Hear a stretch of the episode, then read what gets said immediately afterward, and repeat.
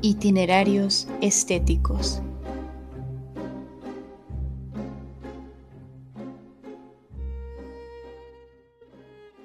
Itinerarios Estéticos es un podcast creado a manera de bitácora sonora en donde se revelan preguntas, discusiones, contrariedades, críticas, reflexiones y testimonios variados de las múltiples formas en las que los seres humanos nos interpretamos y representamos.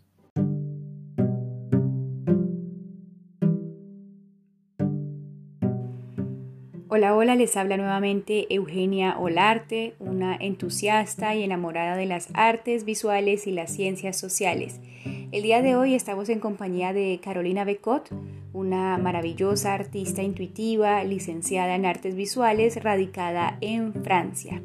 Así que este itinerario estético lo comenzamos con un cafecito y un croissant o un croissant, como dicen en Colombia. No siendo más, bienvenidos a este cuarto episodio llamado Sentir, Saber, Hacer.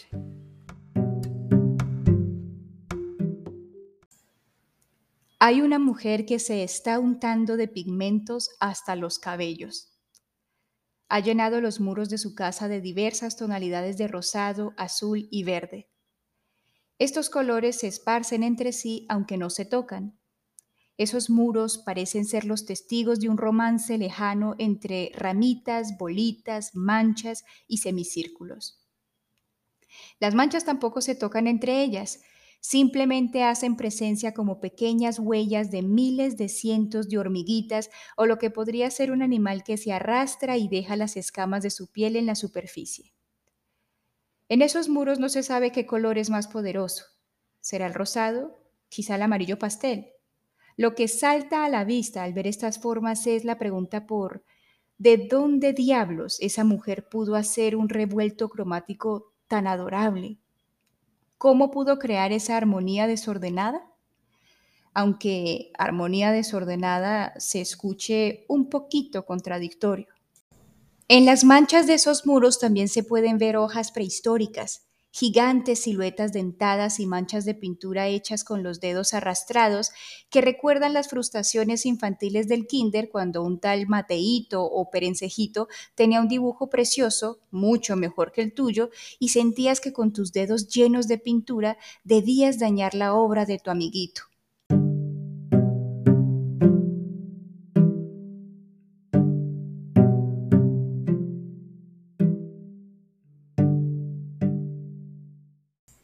En algunas esquinas de esos muros también se observan lo que podrían ser patos volando con pequeñas personitas dentro de sus panzas y lanzándose al vacío. Un vacío de color azul que nos recuerda los lagos que tantas veces en la escuelita nos enseñaron a relacionar una y otra vez con los patos, el sol girasolado y las nubes de algodón. Las pinturas y los dibujos de esta mujer obsesionada con los colores nos dejan ver que ha desarrollado una habilidad envidiable. Mantenerse niña frente a la sugestiva coquetería de los colores y las formas.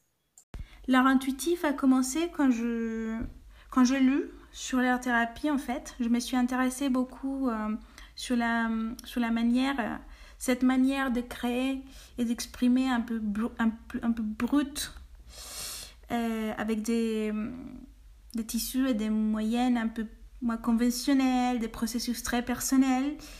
Et du coup, je me suis rendu compte que travailler la peinture hum, me faisait beaucoup plus de bien quand je, quand je le faisais pour, pour m'exprimer intuitif et instinctivement que quand je le faisais pour créer quelque chose de joli qui me plaisait bien ou qui plaisait aux autres. El arte intuitivo empezó cuando leyó sobre arte terapia e interesada por esa forma de crear bruta, de esa expresión despreocupada por medio de herramientas poco convencionales y procesos muy personales, se dio cuenta que trabajar la pintura, técnica en la que se especializa, servía mucho más para expresarse de manera intuitiva que cuando lo hacía por crear cosas que le gustaran a los demás o que tuvieran ajustes técnicos academicistas.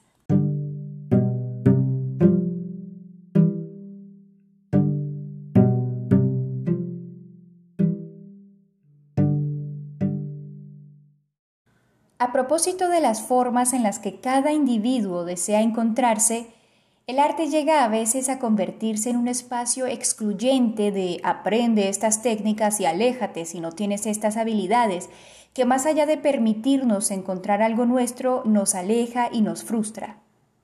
En ocasiones, hablar de intuición creativa suena más bien a brujería, y aquel o aquella que desea hacer formas expresivas se le condena como mamarrachista, infantilista y divagador. Todas estas maneras de condenar las formas de hacer de los que hacen sin querer pertenecer. Bon, art intuitif, pourquoi Alors, on va dire que ça a été une de, de façons avec lesquelles euh, j'ai réussi à me trouver à moi-même à travers l'art. Et ben, c'était à travers des, de l'intuition, c'était à travers, à travers l'intuition. Et puis l'intuition est devenue euh, un de mes, une de mes, de mes principales euh, moyennes pour la création artistique. L'art intuitif euh, m'a permis de trouver beaucoup de façons d'expression personnelle, m'a aidé à lâcher certaines limitations que chacun d'entre nous garde à, cause des écoles, à cause de, je sais pas, des croyances, des croyances sociales et, ou des commentaires, enfin, bref. Et du coup, bah, l'art intuitif m'a beaucoup aidé à trouver une voix qui m'appartient en fait. Une capacité d'exprimer, de m'exprimer, de communiquer sans utiliser la parole.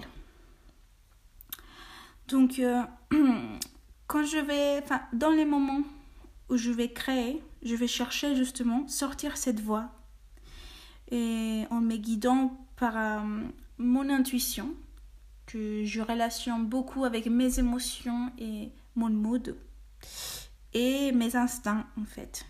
Mes instincts, je, je relationne beaucoup avec beaucoup plus avec les physiques, les corps, les viscérales qui est très implicite dans mon œuvre aussi. Et donc, je trouve tout ça, euh, ça fait que les, processus créatifs soient un espace beaucoup plus intéressant et beaucoup plus enrichissant. Parce que euh, quand, tu, quand je crée, je cherche pas un résultat esthétique ou beau ou spécifique, on va dire, mais un processus Mm, qui soit enrichissant, qui m'aide en fait, qui, qui et, du coup je trouve ça change tout l'expérience esthétique, l'expression artistique, pardon. Et, et, je pense que c'est justement là où il y a la différence entre les processus créatifs d'une reproduction par exemple, où tu cherches en fait à avoir une image explicite et euh, avec des techniques euh, précises. Una de las maneras en las que se encontró en el arte fue a través de la intuición. La expresión personal le ayudó a soltar ciertas limitaciones que se ligaban a los comentarios de los otros y a las formas de hacer que esos otros imponían en su proceso creativo. Este arte intuitivo, como ella lo llama, le ayudó a encontrar la capacidad de expresar sin el uso de la palabra, la intuición es su guía, las emociones, los estados de ánimo, lo físico, lo corporal, lo visceral son los componentes de su obra. Ella considera que el proceso creativo se vuelve más interesante por medio de la intuición porque no se está buscando un resultado técnico, sino que, concentrada en el proceso, se enriquece su experiencia por las múltiples formas nacientes de hacer.